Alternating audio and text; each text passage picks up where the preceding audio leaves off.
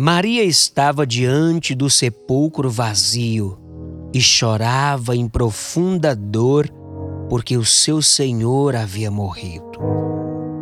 O poeta Tennyson descreveu de forma lírica o final frio da morte, dizendo: Ela ansiava pelo toque da mão desaparecida, pelo som da voz que emudeceu.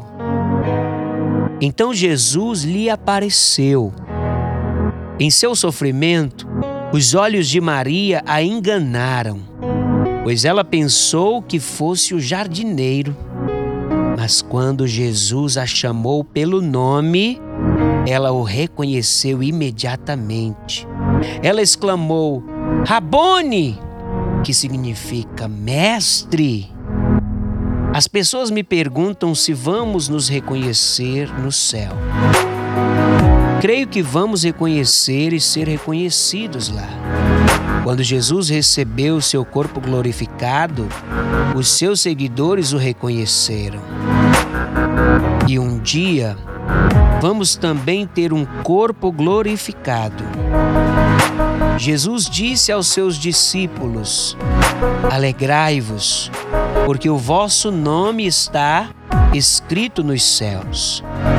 Um dia ouviremos novamente as vozes dos entes queridos, cujos nomes estão escritos no céu, que agora estão caladas.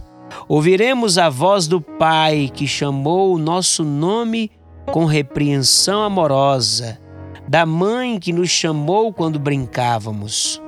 Todavia, há uma voz que anseio ouvir acima de todas as outras.